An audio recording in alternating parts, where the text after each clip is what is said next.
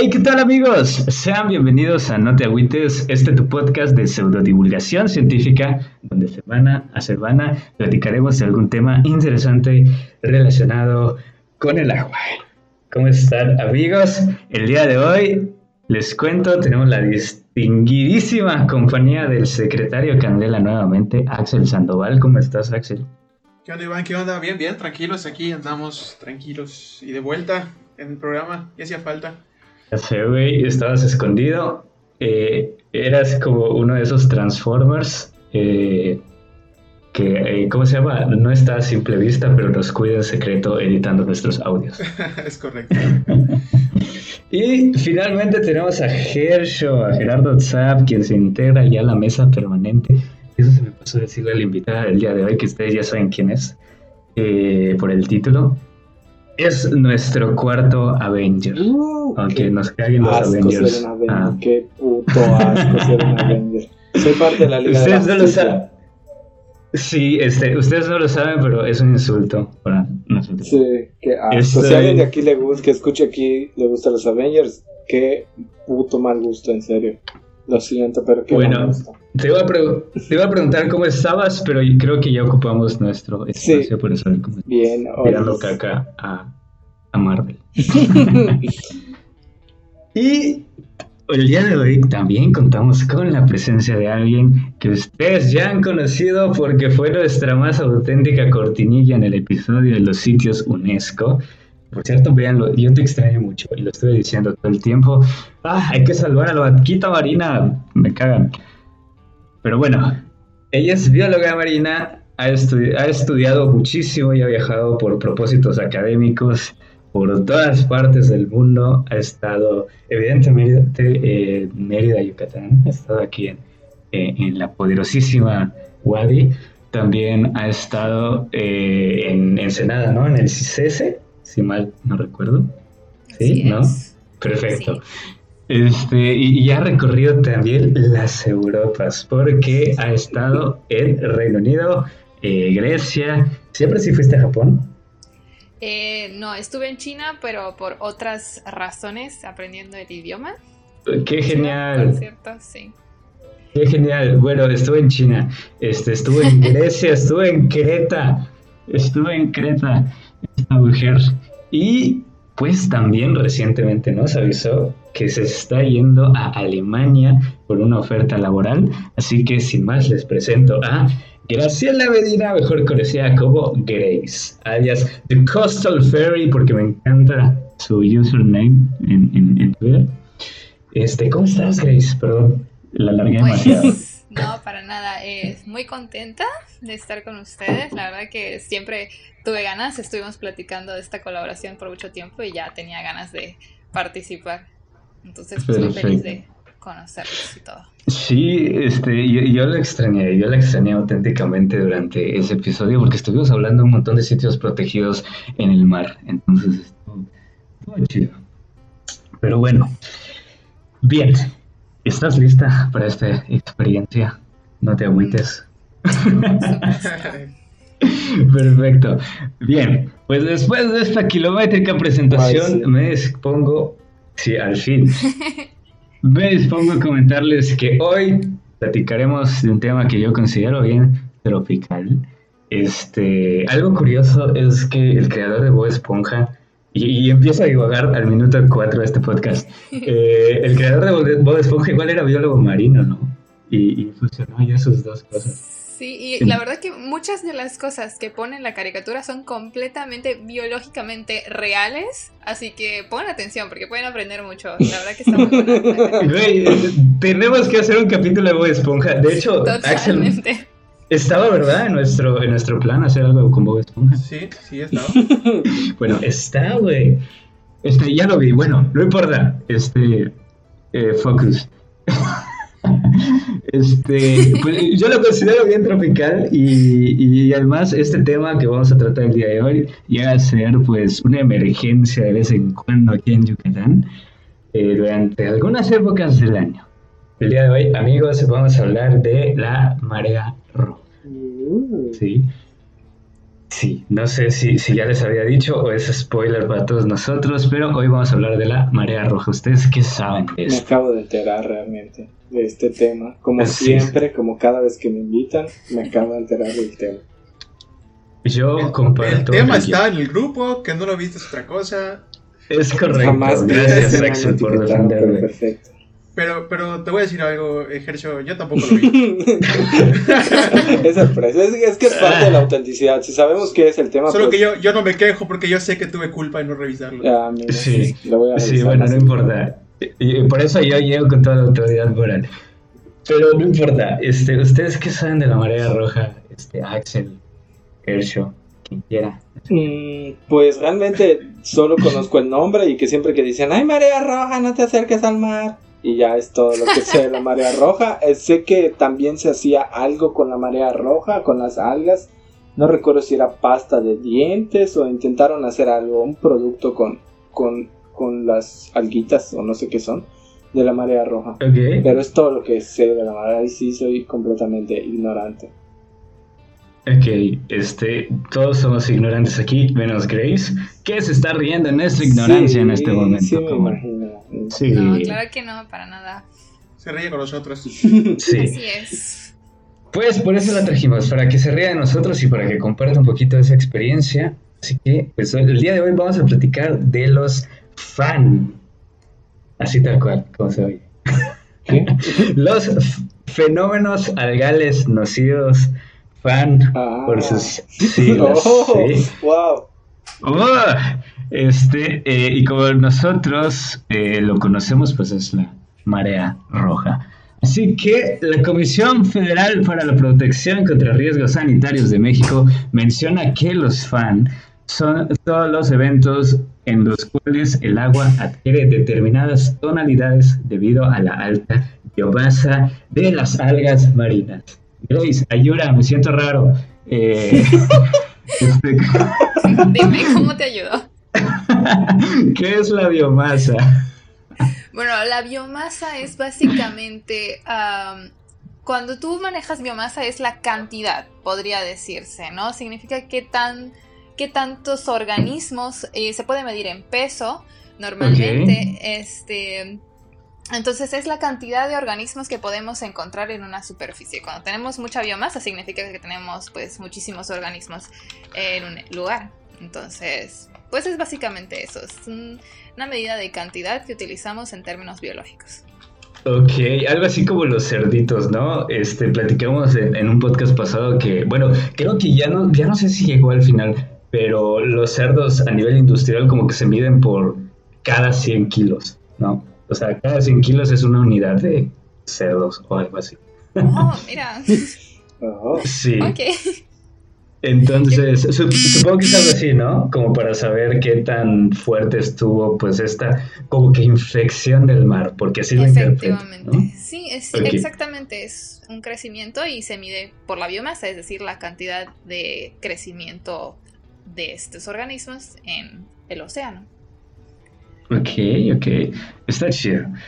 Eh, bueno, la, realidad es que, pues, estas alguitas, eh, es que me encanta porque estoy haciendo un mansplaining, eh, ¿cómo se llama? Súper involuntario, porque estoy seguro que todo esto lo sabe Grace.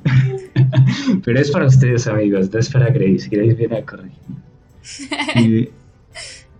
bueno, este, muchos de estos eventos nocivos ocurren con, con, ¿cómo se llama? Bajas densidades, ¿no? O sea, que muchas veces nosotros estamos acostumbrados como a ver esta gran mancha roja y en realidad no es necesario que se, se forme una gran mancha roja, ¿no? Es más bien como de que si estas algas producen como que las toxinas, ¿no? Los venenos o cosas así, ¿no?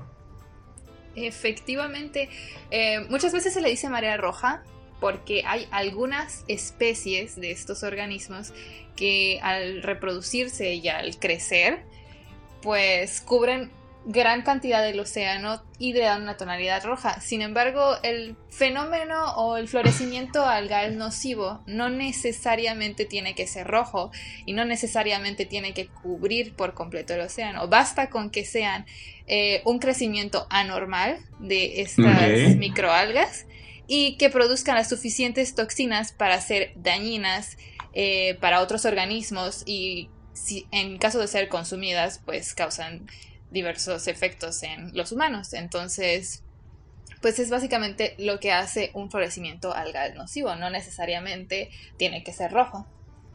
Ok, eso está chido. Amigos, ¿ustedes tienen experiencia con la marea roja o algo así? Que se hayan ido a meter o que se hayan intoxicado con algún pescado. Guay. No, que yo sepa, que recuerde. Si me pasó, pues. Yo ¿Por qué? tampoco, ¿eh? No, no. Realmente a mí como que, ajá, no me gusta tanto el, no soy fan de la, del mar. El, el mar y yo no nos llevamos muy bien, entonces si de por sí ver cuando queda el sargazo en la orilla me da mucho asco, no acercarme a marea roja muchísimo menos, no. Eh, creo que es un sentimiento compartido. Y luego llegan los gringos aquí a las playas mexicanas y se ponen el sargazo como si fuera Uy, peluca. qué pedo, Hacen, cosas bien raras, güey. No sean así. Para nosotros es bien extraño. Pero bueno, precisamente eso quería llegar a lo que dice Grace, este, porque eh, a esta cuestión de la tonalidad del agua, ¿no? Porque no siempre es rojo, este, curiosamente. Eh, y bueno, la marea roja es un fenómeno global que según esta fuente varía en cuanto a los intentos de explicación que van desde argumentos referentes a mecanismos naturales e incluso a la actividad humana. O sea, hay quien dice, este, pues esto es parte de como que el mundo de la mecánica que tenemos ahora y hay quienes dicen, no, esto es parte de los humanos, o sea, es una acción antropogénica.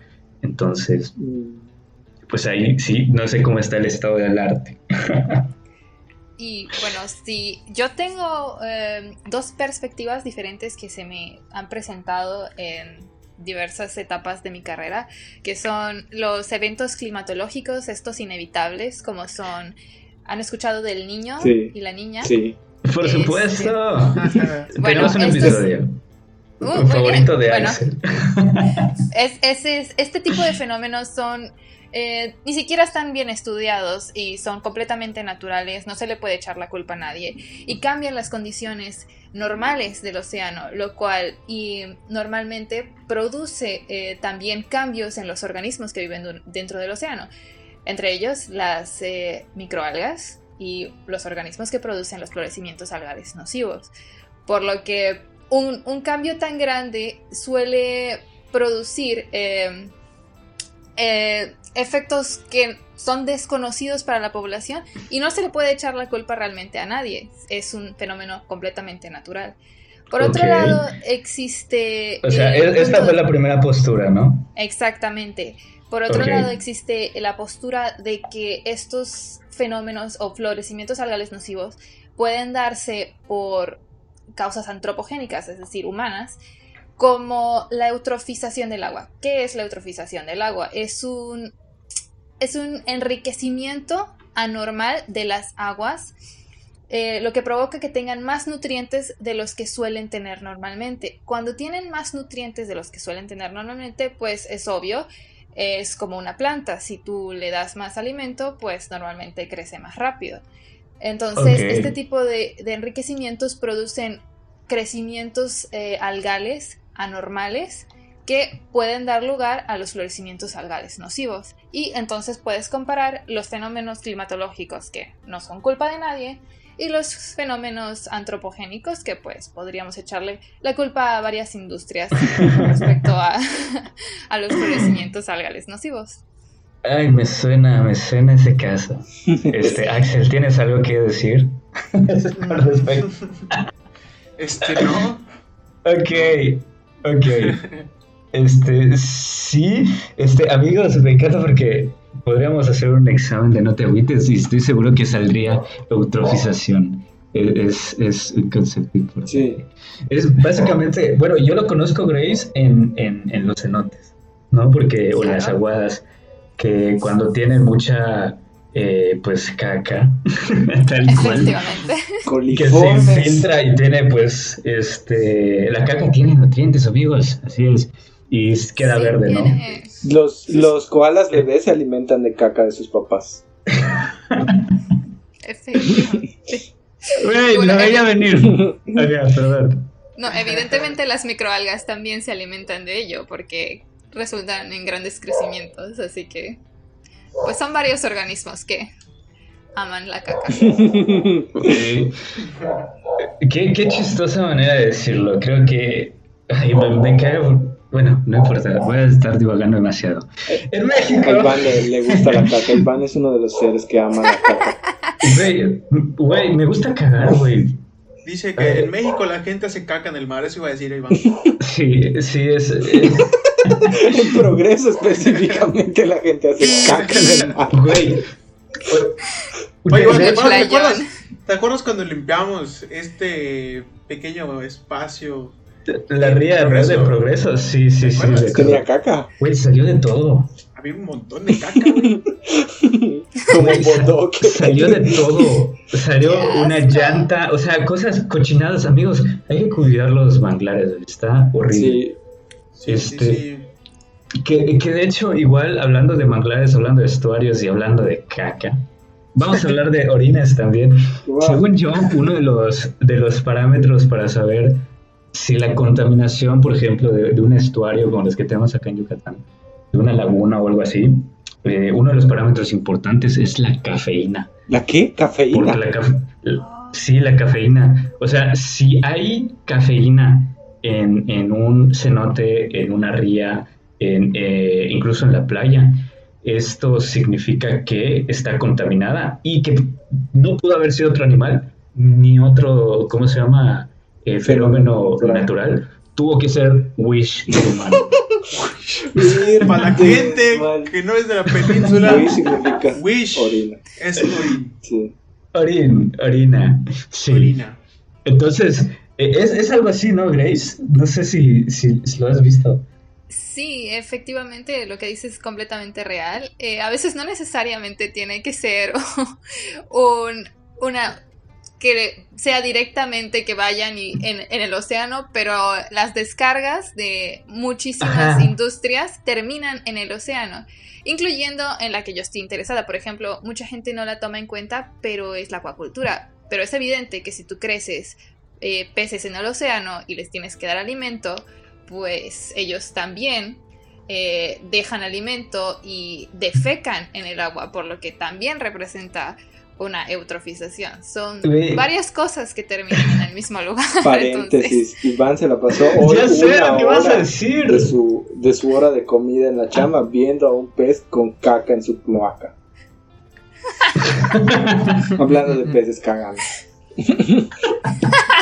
Sabía que eso ibas a decir.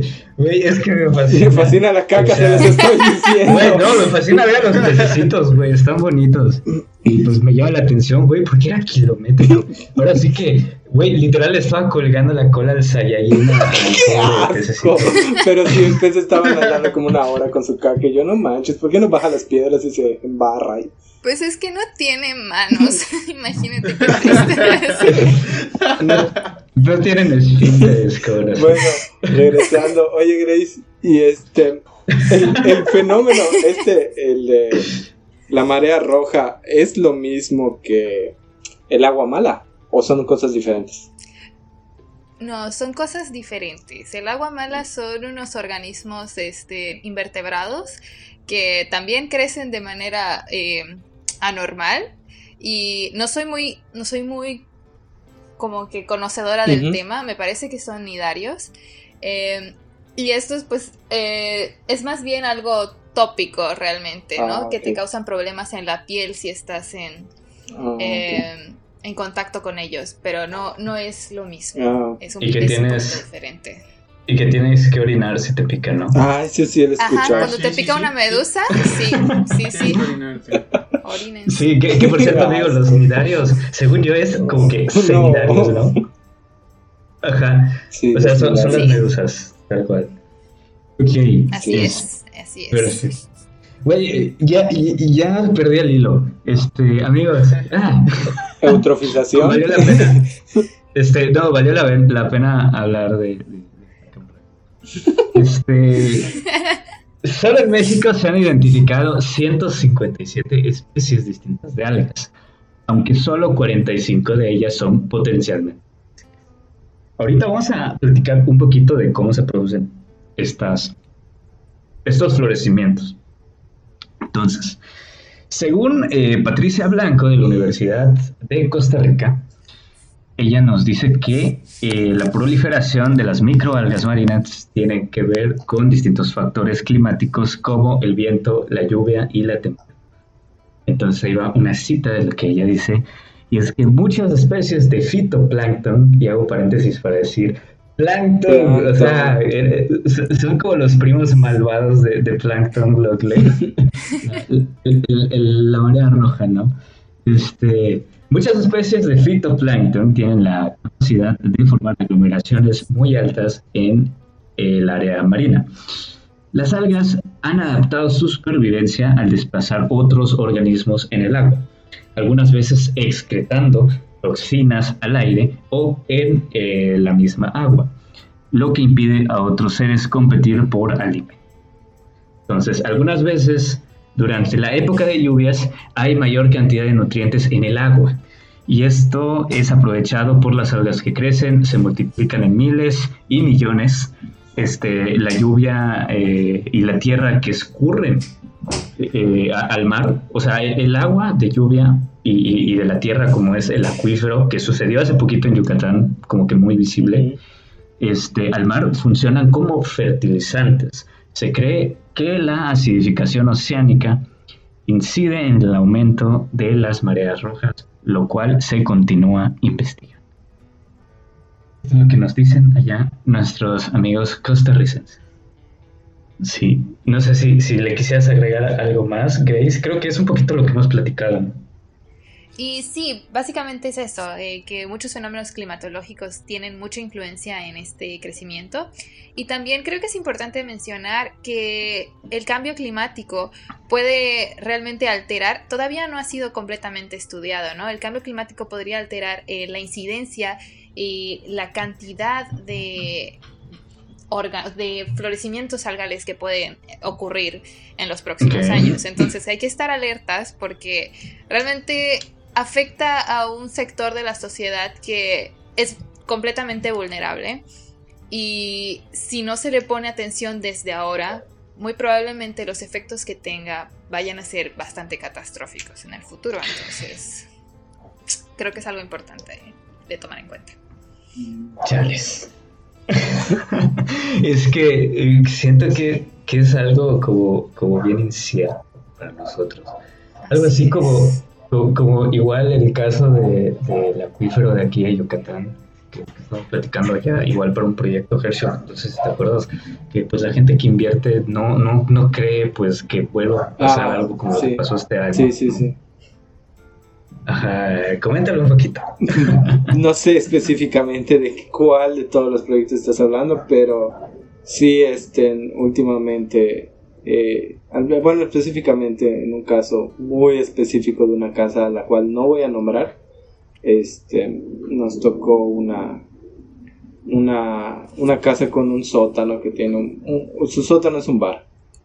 Y el cliente nos decía, ¿saben qué? No quiero que esta cosa se inunde. Y justo acaba de pasar lo de Cristóbal, que se inundó y todo. Y, y justo acaba de pasar y nosotros como que tratando de meterle miedo, pero con datos reales de, bueno, el agua está así, el agua no va a bajar, el agua no sé qué, datos por ahí que, que investigamos con, con profesionales y se los dimos. Y nos dijo, no, yo quiero mi sótano.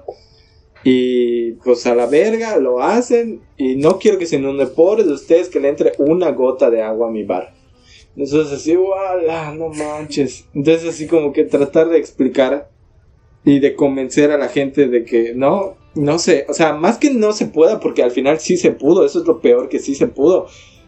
Que el hecho de que le demostremos que sí se pudo, es así como que, bueno, ahora voy a querer otro y ahora voy a querer otro. Entonces así como que, ¡ala! ¿Por qué?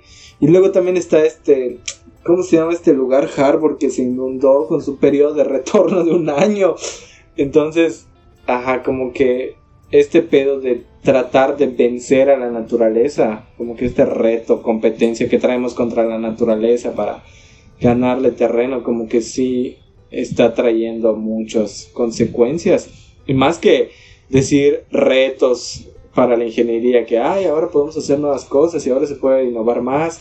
Siento que es demasiado más de experimentar a ver qué casa se inunda, qué casa no se inunda. Eso del lado de la afectación humana hacia los humanos, pero el lado hacia la afectación hacia, hacia todo el ecosistema y hacia toda la biosfera, todo lo que le estamos metiendo que no debería estar ahí.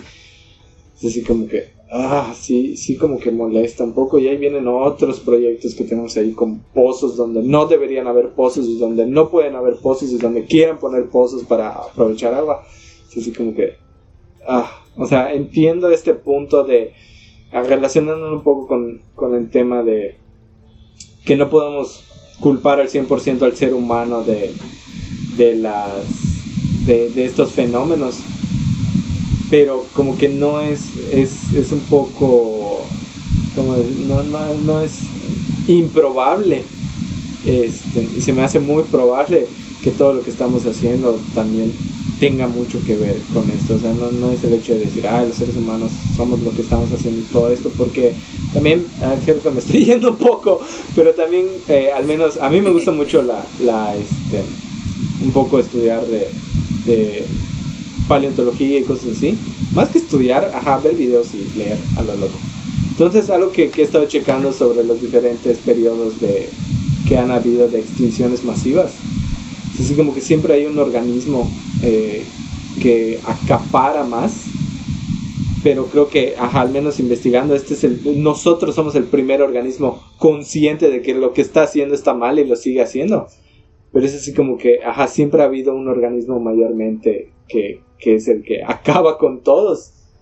Así que no me sorprende que nosotros, no digo que seamos 100% la causa, pero sí seamos una parte importante de todos estos procesos y fenómenos tan extraños que, son, por ejemplo, estas cosas de, de marea roja o agua mala o no sé, otros efectos más extraños.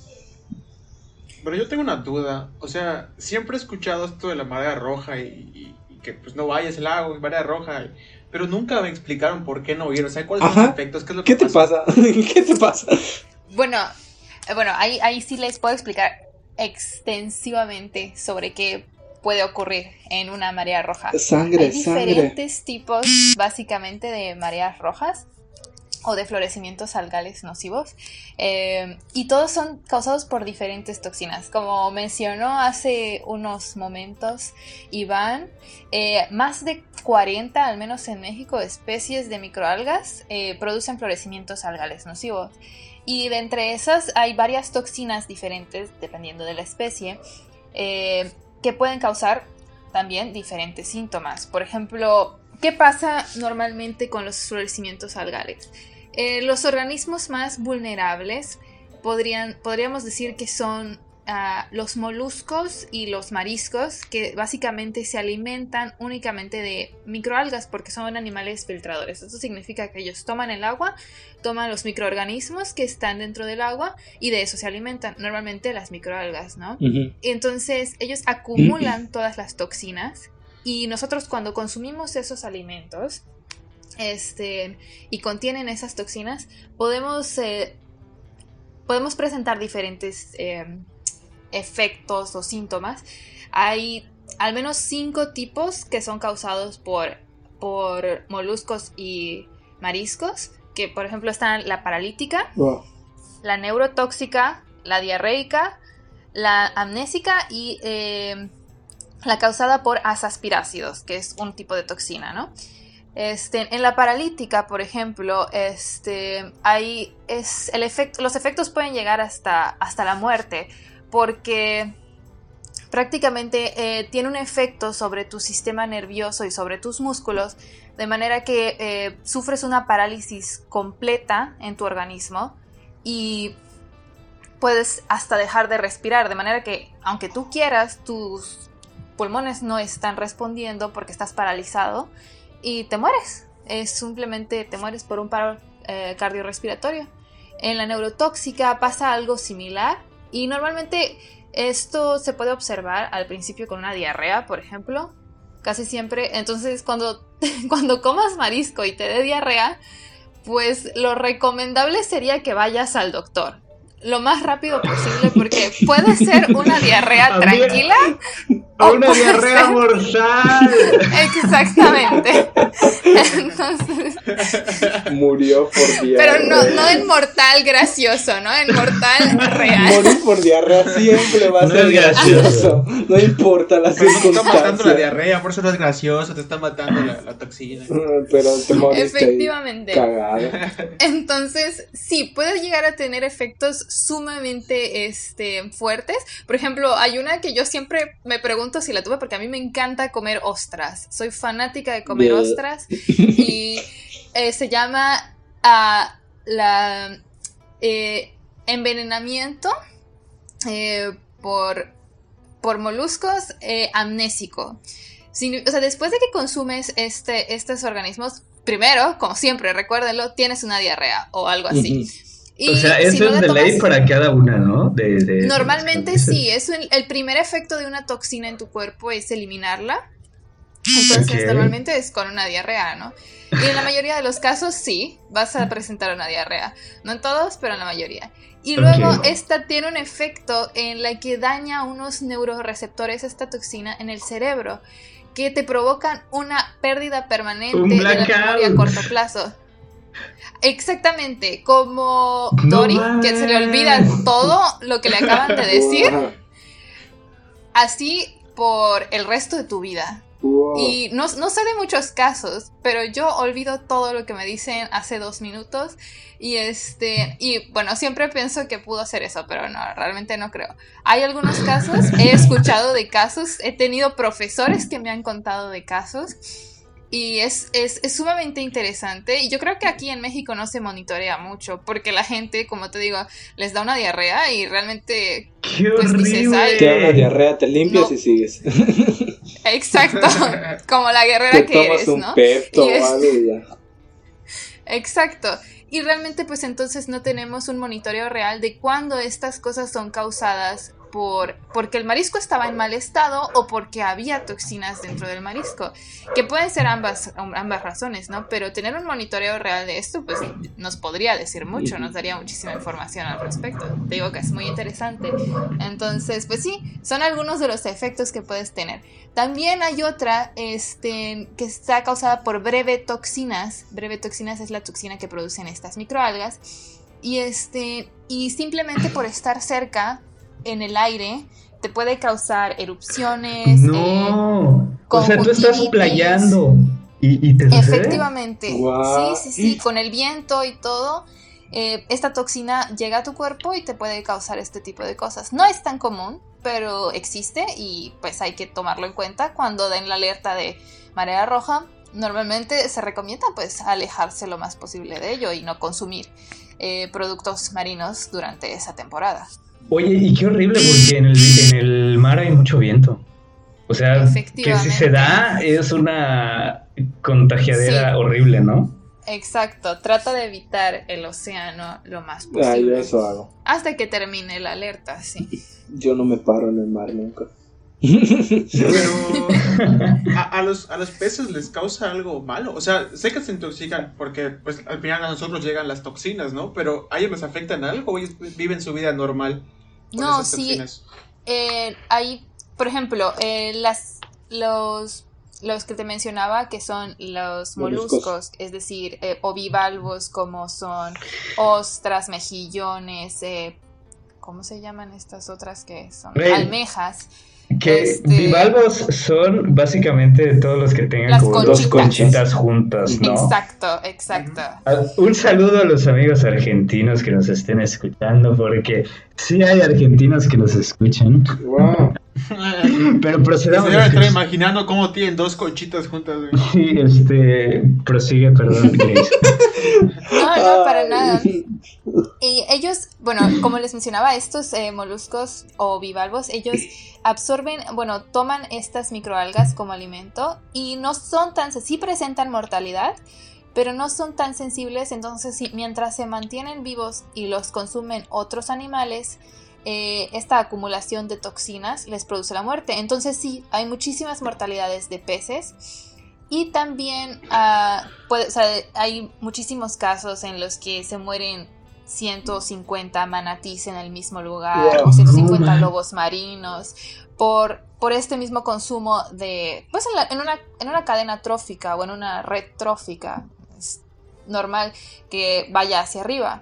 Entonces, o sea, básicamente el ciclo de la vida de Simba y Mufasa, ¿no? Exacto. Yo te como a ti, eh, alguien me come a mí y pues nos vamos, o sea, vamos consumiendo lo que comimos. ¿Quieres comer, Iván? Yo estoy muy bien, gracias. No quiero ser parte de tu cadena está bien, está bien. Entonces, pues sí, se presenta una mortalidad tanto en peces y eh, pues e-, eventualmente en humanos eh, o en, en, organismos de niveles superiores. Exacto, depredadores. Lo siento, Grace, es que... Iván está recordando algo. Un saludo al ingeniero Rojas. Amigos, les voy a contar rápido. Les voy a contar rápido porque merecen saberlo. Es que, o, mejor cuéntalo tú, güey. Porque... Bueno, es que donde trabajamos hay un, ingeniero. es que donde trabajamos, neta, todos son unos niños. Entonces, eh, un día están así que súper aburridos, y así como que hace falta un chisme. Dice, ¿Qué chisme, ¿Qué chisme inventamos? Bueno, vamos a inventar que el ingeniero Rojas es un depredador sexual. Y una de, las que está con nosotros no, no, tenía el contexto y entró y escuchó lo del ingeniero Rojas de predio sexual y se quedó con su cara toda espantada y le dijeron, sí, cuídate, le dijeron. Pero no es cierto, no es cierto, amigos. No tenemos bases para afirmar eso.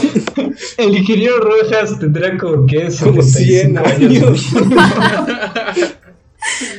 Pobre Pobrecito.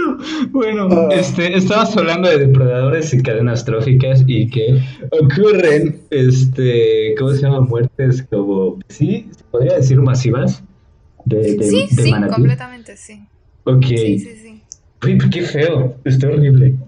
Oye. Sí, es un tema completamente, o sea, la gente no, no, lo toma en cuenta cuando toman mortalidades y sí, hay muchas mortalidades por otras causas que por barcos y todo esto, pero hay también este tipo de mortalidades causadas por florecimientos algales que, que también cuentan, ¿no? Y que hay que tener precaución en cuanto a eso, sí. Ok, y que todavía no sabemos como que del todo, ¿no? De, de dónde viene por estas dos posturas que mencionamos.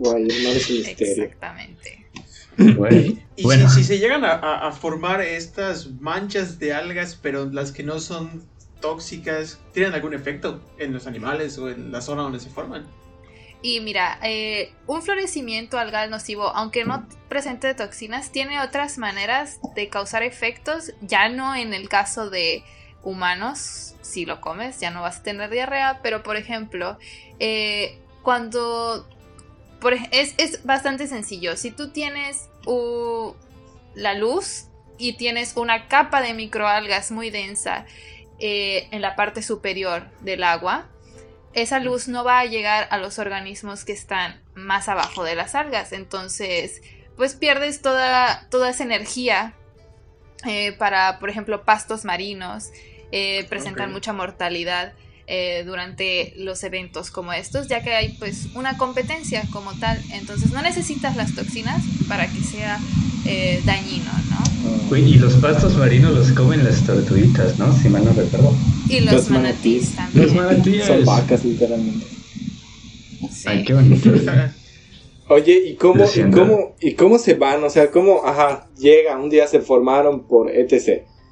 Pero, ajá, ¿y, cómo se van? ¿Cómo es que un día deciden irse? ¿O cómo se esparcen? ¿Quién los depreda? Eh, efectivamente, este es un tema que a, todos nos cuesta muchísimo como científicos, investigadores, fanáticos de la ciencia, como le quieran decir. Todavía no está completamente eh, pues descubierto la manera en la que existen principalmente, ¿no? Creemos que pues un cambio de temperatura, de presión, de pH, lo que sea, puede causar que existan. Y la disipación puede ocurrir tanto por, por ejemplo, mencionaba Iván que por el viento, sí, la turbulencia, por ejemplo, en las aguas hace que estas microalgas se vayan al fondo del océano, se vayan disipando y vayan perdiendo fuerza y mortalidad de, manera que no reciben la luz en la primera capa y empiezan a morir como plantas que no tienen luz.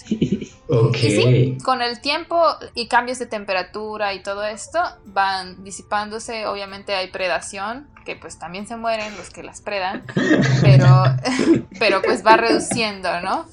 Entonces, no el ingeniero Rojas, pero bueno. Güey, vamos a llegar el día de mañana llamándole al ingeniero Rojas la microalga. La microalga. Qué culero. Güey, puede ser una clave. Bueno, este, perdón, Grace, decía. No, para nada. Este, es lo que les mencionaba, que hay diferentes causas por las que se pueden disipar, eh, también climatológicas. Por ejemplo, eh, algo súper interesante que aprendí hace poco, en Corea eh, hay una industria de acuacultura increíblemente grande y los fenómenos, los florecimientos algales nocivos son una gran amenaza que representa millones de dólares, en este caso wons, Korean wons, eh, pero este eh, decidieron tomar una estrategia completamente distinta a cualquier otro país y se nos hizo súper interesante. No necesariamente tiene que ser la mejor estrategia, pero ellos ¿qué hacen? Ellos pasan en unos buques gigantescos y tiran arcilla sobre estas cosas. No. Y luego pasan con unas mangueras a presión increíblemente fuerte y se las echan encima con la misma agua. Entonces de esta manera van empujando las microalgas hacia el fondo del océano y esa arcilla también bloquea la luz solar, se van formando grumos y van haciendo que se disipen este tipo de cosas. Es, es una técnica innovadora, aunque no sabemos si es la mejor, porque pues es poner cosas que no están estudios, ¿no? Exacto. Entonces, es, es, interesante, pero pues hay que ver, tendría... Eh, falta mucho para saber si es lo sí, a largo plazo verán qué es lo que pasó. Exactamente. Yo, yo tengo dos comentarios con respecto a eso. El primero es que es súper innovador, pero prácticamente es el equivalente marino y masivo de echarle cal al perro muerto. Efectivamente, completamente real. Porque se van muriendo lo, que causa pues todo lo malo. Güey, sí, y, el otro comentario es, me da risa cuando hablamos de ciencia, porque usualmente la gente puede llegar a pensar que hay la ciencia perfecta y lo sabe todo y no es así. No, hay mucho que no sabemos y sobre todo sobre el, sobre el mar. O sea, el mar siempre ha sido así como un misterio. Impresionante. Es impresionante lo que no sabemos y, y, y, hasta que estás en una investigación científica te das cuenta que, güey, somos niños jugando a, a que, que, a que podemos conocer todo esto y estamos muy, muy lejos. Porque aparte la ciencia es dinero y pues usualmente se invierte en preferentemente en algunas ciencias que en otras, ¿no? Por ejemplo, es muchísimo más común encontrar eh, que patrocinios, ¿no? Para desarrollar una vacuna para una pandemia. que, para conocer, pues no sé, este, cómo se... ¿Qué quieres? O sea, caracterizaciones o, conocer la roca que hay acá en Yucatán o algo así. Sí, la estratigrafía. Porque hay prioridades porque los humanos se enferman, los humanos pagan, entonces pues es prioritario. Entonces hay como que un desbalance igual, ¿no, Grace? Como, como unas ciencias que se prefieren por encima de otras y, y al final ninguna es como que 100% sabe todo. es interesante toda esta desmitificación que le tenemos que hacer a la ciencia, pero a la vez como que y un poquito incongruente, pero, pero también hay que valorarla porque si no estaríamos peor. y no, sí, o sea, la ciencia siempre, o sea, podrías, como dices tú, podrías creer que es un, un proceso lineal cuando en realidad no lo es. A veces haces algo, no funciona, tienes que regresar, inventas una alternativa que puede salir muy mal o muy bien, realmente no sabes. Y, y, bueno, al respecto a los recursos, la verdad es que no tengo comentarios. Ni siquiera tenemos recursos en México, No, qué feo, qué feo. Así que bueno. Qué triste. Sí, y, y, esto afecta a los pescadores. O sea, realmente esto afecta Totalmente. A los pescadores y, suponte que pase en, en, una época vacacional, afecta a pues toda la derrama económica, no solo de los pescadores, también de, de, los restauranteros, también de pues todos los que, o sea, el ecoturismo, todo, todo, todo es impresionante esto. En condiciones normales, en condiciones normales, ¿cuánto tardaría eh, eh, este fenómeno en, transcurrir y acabarse? Eh, puede, o sea, puede durar desde una o dos semanas hasta meses. Realmente no es algo que esté completamente estudiado, no esté determinado, pero podría yo decirte que desde semanas hasta dos meses, tres meses de duración, dependiendo de las condiciones. Y mucho tiene que ver el área, porque si es un área que no tiene muchísima circulación de agua, pues es, como ustedes saben ya, ¿no? El agua se estanca, y es más difícil sacar una infección de un lugar que no se mueve. Ok, bueno, pues entonces este, hay que tomarlo en cuenta. Sí. Como decían, eh, el, sí es un problema, eh, completamente afecta el sector pesquero y el sector turístico, así que yo espero que no ocurran muchas durante la pandemia, porque ya de por sí es un golpe bastante fuerte y no quiero imaginarme con otro, además, como les iría, así que ojalá no pase. Qué, complicado, qué complicado.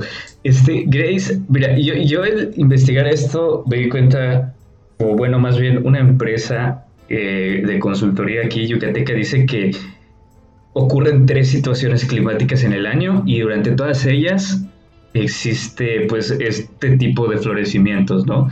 Que tenemos la época de secas, que es cuando no llueve, tenemos la época de lluvias, que es cuando sí llueve, y tenemos la época donde estamos ahorita, que pues indistintamente a si llueve o no llueve, este, hay mucho norte, o sea, frentes fríos. ¿no? Entonces, ¿hay como que algún patrón para saber cuándo ocurren estas cosas? Y te digo, realmente no hay un patrón. Creemos que puede ser influenciado, en este caso, por ejemplo, las secas son los aumentos de temperatura pueden dar lugar a florecimientos algales y pues también la radiación solar es mucho mayor durante la temporada de secas y eso pues también eh, incrementa el crecimiento algal en cuanto, por ejemplo, la temporada de lluvias está mucho más relacionado a la cantidad de nutrientes que vienen eh, por erosión exacto en, el océano. Entonces, pues eso también provoca un crecimiento algal. Y en el caso de los nortes, pues son masas de aire que traen muchísima agua con ellos y este también pues entre ellos pues pueden crear crecimientos algales anormales. Entonces, sí, realmente todo el año podría ser podría dar lugar a una a un, a un florecimiento algal nocivo. Ok, y además lo complicado es que no es un animalito, son como, bueno, no es una microplantita, son 45 tipos, entonces cada una puede encontrar como su manera en tiempo de frío, en tiempo de calor y así, ¿no? Yo diría que sí. Sí. Eh, ay, se, me pasó lo que iba a decir. No puede ser, se me olvidó. Este, pero no importa. Este, ahorita les, quiero hablar un poquito, ya si, me acuerdo se los digo después, de el caso de, a ver si lo leo bien, Chiloé. Chiloé. no sé si han escuchado, por ejemplo, de la mitología chilota. Guay, no. Uy. ¿No? Sí, este, a Hershey se le está haciendo agua a la boca, los demás están sacados de banda. Este, según yo, es de acá, que es un archipiélago en Chile, precisamente. Este, y, antes de que lo encuentren como albur, eh, pues no, es, es, un, es una situación geográfica realmente. Y en 2016 se registraron miles de camarones y cangrejos eh, encontrados muertos en Ciudad Coronel, que está eh, pues aquí en, este país, en el hemisferio sur. Entonces, a causa de la marea roja. Entonces, los, los pescadores locales sugirieron que la muerte pudo haber sido por causa de las centrales eléctricas eh, que utilizan agua de mar como agente refrigerante. O sea, prácticamente utilizan el agua. Es como cuando haces, ¿cómo se llama esta onda? Eh, huevo cocido y, lo pones a enfriar en agua.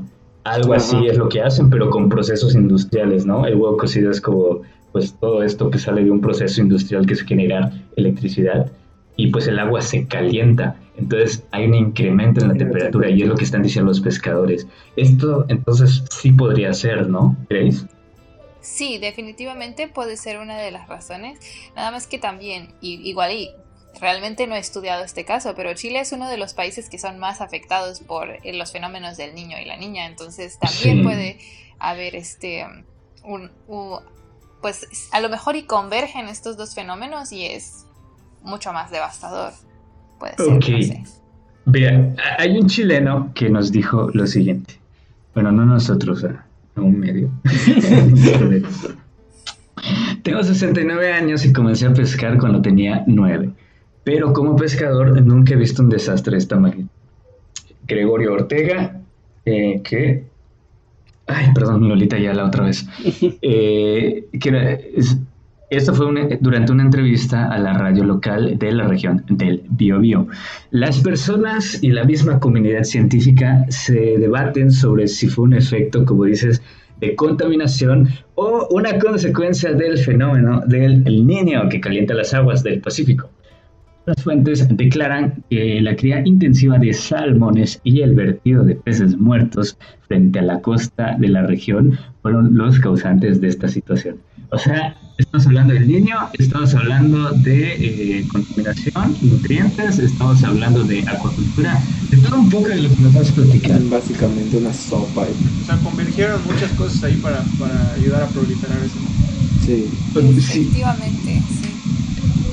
Ok, anteriormente ya habían sido producidos otros tres fenómenos en Chiloé, que se dieron en 2002, 2006, 2009, que ya no sé si sacarle el patrón, pero puede que esté bastante relacionado con esto igual del niño y la niña.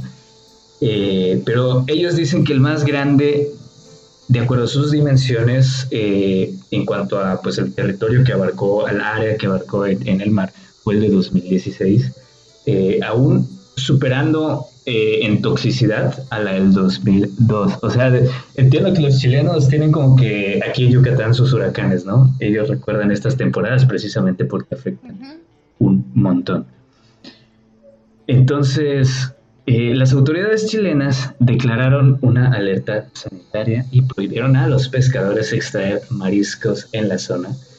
Eh, se declaró el área como un sitio de catástrofe a esta región que se conoce como la región de los lagos y se movilizaron apoyos para las familias afectadas por la situación. ¿Qué va a ver en este caso, amigos? tengo, tengo otra duda. O sea, después de que pasa esto, ¿cuánto tiempo tienen que esperar para que puedan volver a pescar? ¿Y cómo están seguros de que los pescados no están todavía no están infectados o ya no están infectados? Vaya, esto es como muy importante. Eh, cuando ocurren estos eventos, después de que se deja de ver la mancha o el crecimiento anormal de este tipo de microorganismos, eh, en muchísimos países existen programas y protocolos muy bien establecidos de purificación. Se, pueden purificar los organismos estén, que se ubican en estas áreas en cuanto a acuacultura.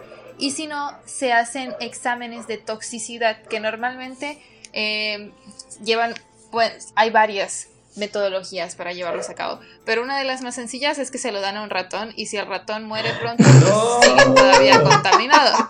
No, es como los pajaritos de la ¿Qué, ¿Qué pedo? Es, es, muy triste, yo sé, pero es uno de los más efectivos. Fuera de eso, existen cromatografías líquidas, espectrometrías de masa, cosas que son súper complicadas con equipos extremadamente carísimos y que son muy difíciles de conseguir. Y obviamente países tercermundistas probablemente no podrían acceder. Entonces, la prueba del ratón. La prueba del ratón ha demostrado ser bastante eficiente para saber cuando un organismo ya se puede consumir por el hombre, ¿no? O la mujer, el humano, pues, ellos, ellas y ellas. Este, entonces, em, eh, en cuanto a esto, pues es una de las maneras para monitorearlo y bueno, ah, posteriormente se supone que deberían de seguir este protocolo por muchos meses hasta realmente eliminar cualquier tipo de amenaza. Exacto. Exacto. Ay, pobrecito. Pero bueno, si no se muere ya se dio un buen baquetazo. Más, sí. Sea, sí. Guay, y aún, y aún se muere gatona, comió bien, ¿ah? Comió mariscos. Marisco, Sí. Sí, está caro el marisco. Murió, murió por su patria. Güey, así es. La ciencia es culera. Me quedo con, con esa conclusión. Sí, la ciencia no es culera, la ciencia es ciencia. Es fría y calculadora. Hay cosas que se tienen que hacer por la ciencia, muchachos. Sí, como morir de hambre cuando Triste. yo te conocí. Efectivamente. Por la ciencia.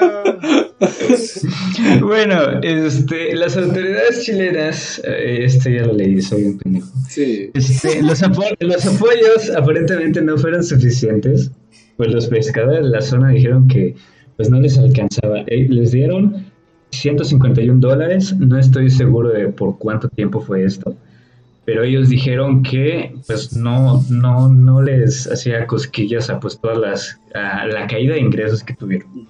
Entonces ellos dicen que para ellos, por cuestiones de divisas, fueron 100 mil pesos chilenos.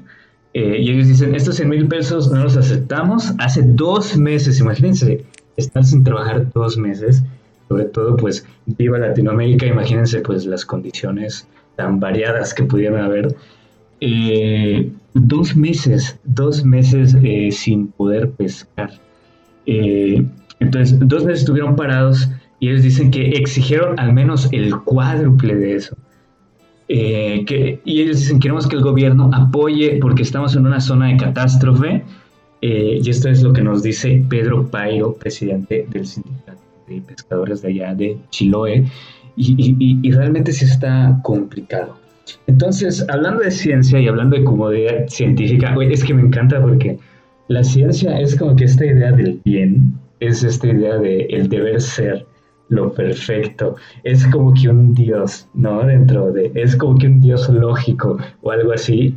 Y así como los dioses, pues también tienen su religión, ¿no? Que son, somos este, todos los que le jugamos a- al científico, ¿no? O sea, hay una comunidad que a veces se utiliza esta información para el bien y a veces se utiliza esta información para el mal. Eso hay en todos lados. Este, no, no sé si puedes confirmar o desmentir lo que estás diciendo, Greg. No, sí, bueno, en cuanto, o sea, sí es, eh, o sea, entiendo completamente que hay gente que utiliza información a su beneficio. Sin embargo, en cuanto a los fenómenos, a los florecimientos algales respectivo a este caso en específico, yo lo podría equiparar con el tema de la pandemia, en cuántos países no se podía trabajar porque efectivamente es una zona de catástrofe Ok. pues tienes que salvaguardar la seguridad de, de la población, ¿no? Sí. Y se tuvieron que proporcionar este tipo de, de- de apoyos. Y, y sí, a veces no son suficientes. El caso de México creo que fue diferente, pero, pero bueno, ocurre. Sí, bueno, precisamente eh, aquí no me refería exactamente a los apoyos, sino que quería decir cuáles fueron las conclusiones de la comisión científica que fue encargada para este caso en Chile. Porque hubo su, su séquito allá de, de- de- de- de científicos igual. Y, y realmente pues yo soy un experto como para decir si esto está bien o mal.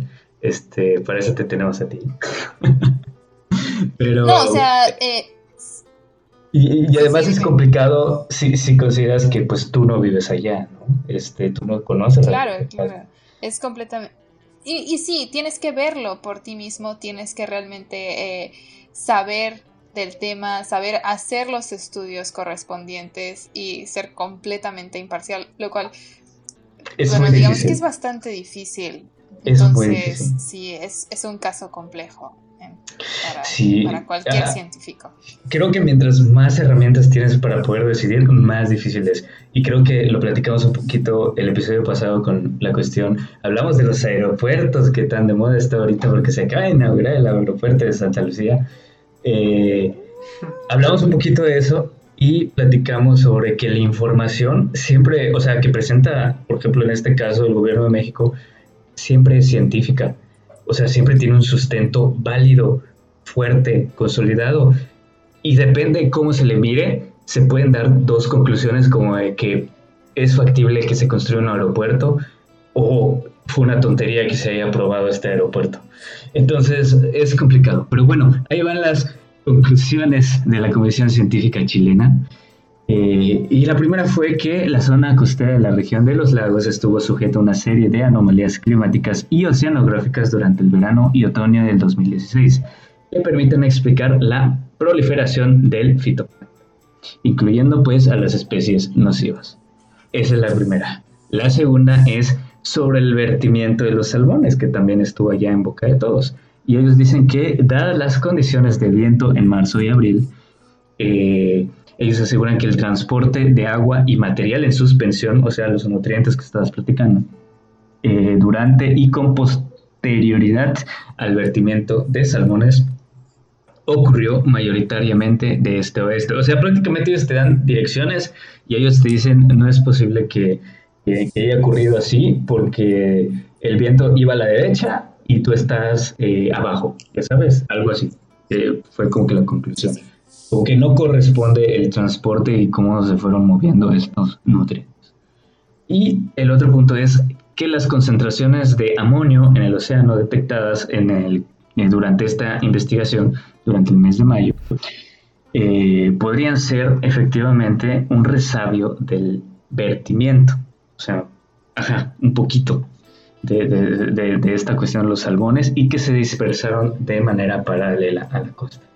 O sea, hay como que un poquito de elementos allá científicos y diversas organizaciones de Chiloé manifestaron su rechazo a estas conclusiones de la Comisión Científica.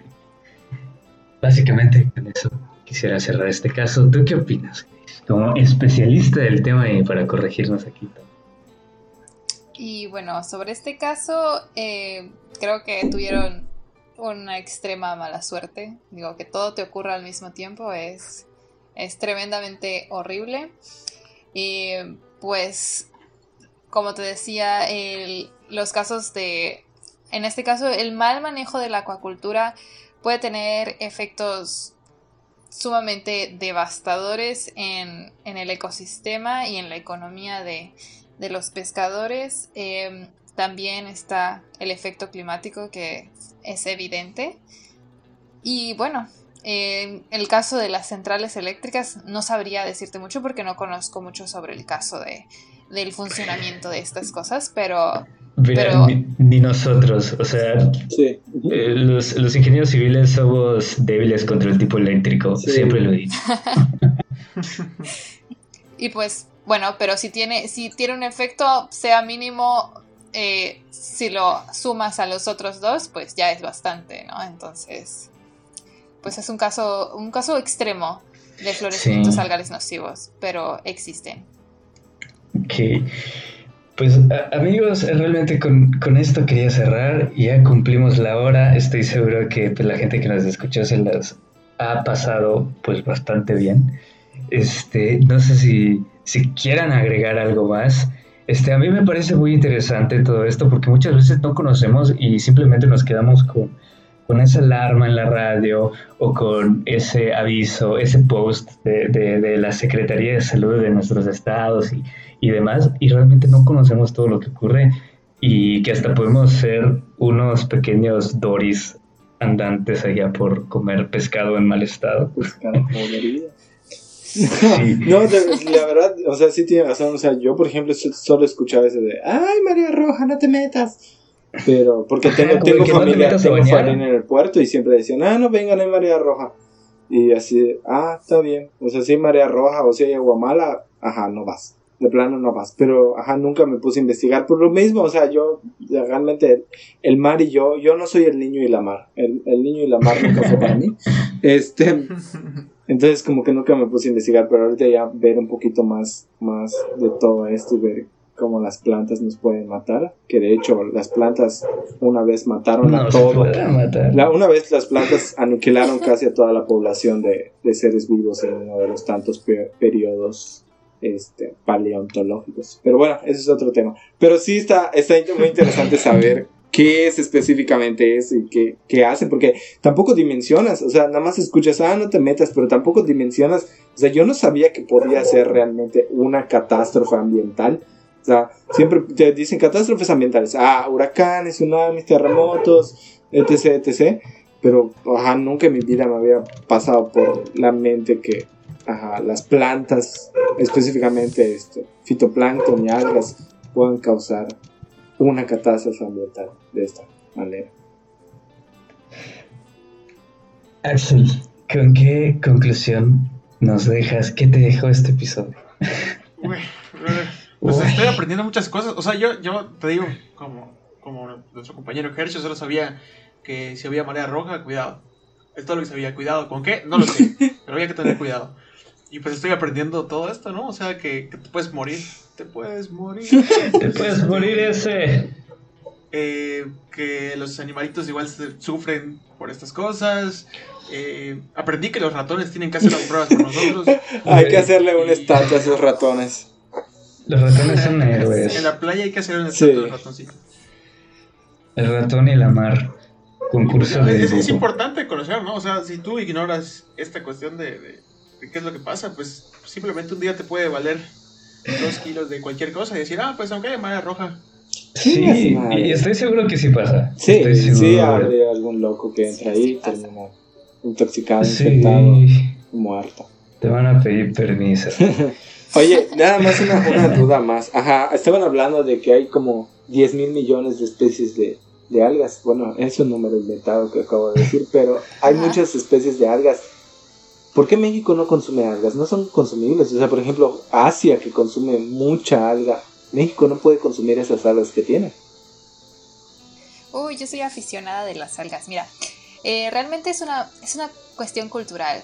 Inclusive en Europa y en África se cultivan, pero no al nivel al que se consumen en Asia. En Asia históricamente han sido parte de la dieta, de los rituales cosméticos, medicinales y todo esto. Y América, América y Europa, incluso África sigue ganando en esta parte, em, son los que menos consumen este tipo de productos oh. y es meramente cultural porque tienen un gran aporte nutricional y son, bueno, entre algunos de los datos que he leído, es mucho más redituable cultivar algas que cultivar en tierra. Tenemos más espacio en el agua ah y es menos costo no lo había pensado. que seguir cultivando en la agricultura. Pero es una cuestión cultural. Ah, okay, Amigos, vamos a emprender, vamos a hacer, nuestra granja de una granja de una, granjita de algas. Sí. Así es. Pero, pero sí se, o sea, no, sí se podría consumir alguna especie de algas aquí en México. O sea, sí hay especies. Claro que sí, hay, hay, varias, hay varias especies nativas de México que son, eh, saben bien y que tienen muchísimo aporte nutricional, ah, no son costosas y sí, son, pueden ser completamente parte de la dieta, solo culturalmente no son ah. muy ah, aceptadas. es que esa es otra cosa que, que, no estén. Ajá, que no dimensionaba, porque siempre te imaginas, te dicen algas, Asia, te vas a Asia inmediatamente, entonces no, no te imaginas que México tiene algas. Así. Somos el país que le pone cochinita al sushi hasta que es Efectivamente. Sushi de arrachera con queso encima, eso no es sushi. Qué asco. Ya sé. Pero bueno, sí, hay muchas cosas que aprenderle a los asiáticos, por cierto. Así es. Eh, pues está bien, y ya nos alargamos un poquito, pero no importa, porque siento que estuvo bastante enriquecido este programa. Muchos datos. Este, me gustó realmente, auténticamente me gustó mucho. Este, pues ya dimos nuestras conclusiones. Yo no agrego más porque siento que más o menos estaba en la misma situación. Grace, por favor, haznos el honor de, cerrar este programa con algún mensaje algo que nos quieras decir. Eh, eh, no sé, con respecto a este tema, eh, es todo tuyo el micrófono.